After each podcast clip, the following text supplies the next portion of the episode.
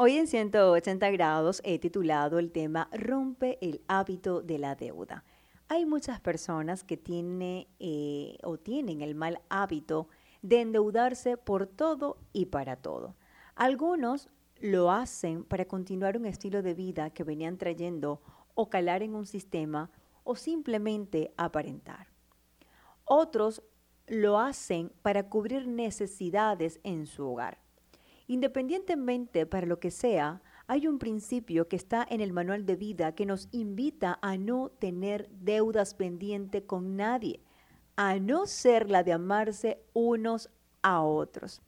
De hecho, parece ser una consecuencia, esto está conectado hasta con lo espiritual, plenamente este hábito de la deuda y parece ser una consecuencia de desobedecer los estatutos o los principios, vamos a decirlo así, los principios de eh, la economía de Dios. Y es que Dios no quiere que nosotros estemos endeudados. Por eso es que en el manual de vida llamado la Biblia nos invita a no tener deudas pendientes con nadie o pendientes con nadie. La deuda te hace esclavo, por ende te va a controlar es que nunca vas a poder disfrutar aquello por lo que te endeudaste. Es que tal vez dirás, bueno, Virginia, la situación del país, nada es fácil, nada es sencillo. Yo estoy muy consciente de la situación en la que estamos. Pero quiero también hacerte consciente que la deuda no es el escape, no es la salida. Más adelante vamos a hablar de esto. La deuda te va arruinando y en todos los aspectos, familiar, emocional y personal. Como lo decía, te hace esclavo del acreedor. Hace unos días o unos meses más bien, eh, pude ver, de verdad lo vi, no es que me lo contaron, lo vi, eh, la historia y el caso, mejor dicho, de un joven que se endeudó y, tú lo veías y estaba en excelentes condiciones, excelente casa y todo lo demás, hasta que un día tocaron a su puerta, pap, pap, pap, y somos nosotros los acreedores. Venimos a cobrarte. Y lamentablemente perdió todo aquello que tenía.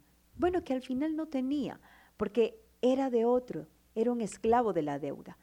Y se eh, quebró no solo su vida financiera, que ya estaba quebrada, sino su vida familiar, su relación de pareja, todo por la deuda.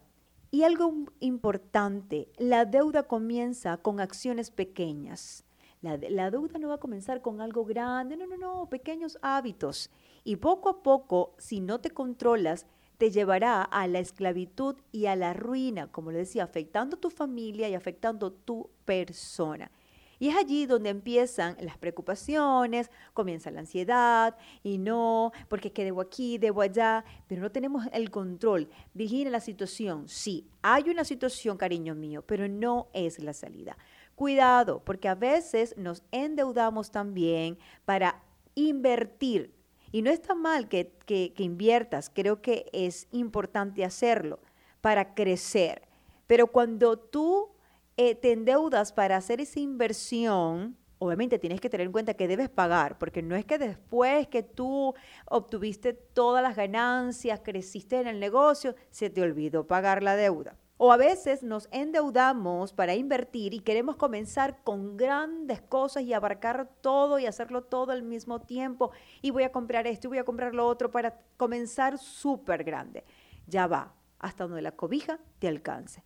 Si tienes que hacer una inversión ahora, hazla, pero da los pasos pequeños. Voy a darte algunos consejos para romper el hábito de la deuda. Y el primero es, analiza qué te impulsa a endeudarte. Primero tienes que reconocer que tienes un hábito llamado deuda, un mal hábito. Luego que lo reconozcas y digas, si es verdad, yo tengo este mal hábito, necesito salir. Debes tomar la decisión. Comienza a analizar qué te impulsa a endeudarte, qué creencia te llevó a hacerlo. Bueno, tal vez dirás, no, es que yo creo que no importa endeudarse. Si vamos a compartir en familia, si vamos a disfrutar, si vamos de paseo, no importa, luego resolvemos y a veces nos, quedamos con el luego lo resolvemos. Voy a comprar aquí y luego lo resuelvo. Voy a comprar allá y luego resuelvo. ay, me endeudo aquí, me endeudo allá y, y al final estamos endeudados con todo el mundo porque creo que luego lo voy a resolver o porque creo que voy a disfrutar o porque creo que, bueno, hay que resolver. De alguna u otra forma hay que resolver. Y yo creo que eso no es la mejor forma de resolver, aún si hay necesidades en nuestras vidas, en nuestro hogar. No, yo creo que lo más importante es comenzar a evaluar y decir, ¿qué puedo hacer? ¿Qué plan de acción puedo comenzar a ejecutar para que mis ingresos puedan aumentarse? Independientemente de la situación en la que estemos, independientemente de la crisis, porque yo creo que las crisis son oportunidades para crecer. La crisis no es sinónimo de endeudarnos para poder resolver. Esa es una creencia que tenemos que eliminar de nuestros pensamientos. Deuda es sinónimo de resolución. Pues no. Nos endeudamos por necesidades que nosotros a veces creemos tener, pero que no son necesidades reales. A ver, gastos en cosas innecesarias. En este punto yo también te recomiendo anotar e identificar cuáles son las cosas específicas que quieres cambiar en torno a la deuda. Dejar de comprar todo lo que se te antoja aunque no tengas dinero. Escribe todo desde lo que consideres más relevante hasta aquello que definitivamente te parezca una tontería, pero que ha afectado tus finanzas. Eso a ver de que todos los días yo voy a fiar el cafecito y fío aquí y fío allá y esa palabrita que es tan común en nuestro argot, fiar. Pero ese fiar es una deuda que tú estás adquiriendo y que parece algo insignificante, pero es un paso pequeño que estás dando que te puede llevar más bien a incrementar el hábito. La segunda recomendación que te doy es, no justifiques la deuda como forma de salida. No justifiques la deuda como forma de salida. Ya lo he mencionado en el segmento pasado y en el primero, porque aquí creo que está el corazón, la clave, el centro del tema. Nos endeudamos porque lo justificamos. Y es la única solución para resolver y cubrir mi necesidad. Y es que en Venezuela no alcanza nada, Virginia. ¿Tú estás consciente? Claro que estoy consciente. Pero es un hábito que lo reitero, reitero, reitero que debes romper. Porque mientras sigas pensando de esa manera, que la deuda es tu solución, entonces nunca alcanzarás mayores cosas ni tendrás lo tuyo propio. Ni vas a crecer. La deuda te empobrece. Así como lo oyes, y podrás tener casas de lujos, podrás tener carros, podrás tener lo que tú quieras, pero al final te lleva a la quiebra, al final te lleva a la pobreza. Y es por eso que debes comenzar a trabajar en tu mente, como lo decía, en un plan de acción que te lleve a romper la barrera del confort y a generar o a incrementar tus ingresos y así obtener el estilo de vida que tú deseas. A veces deseamos tener cosas espectaculares, chéveres, lindos, o lindas y nos endeudamos para tenerla. Y no tiene sentido.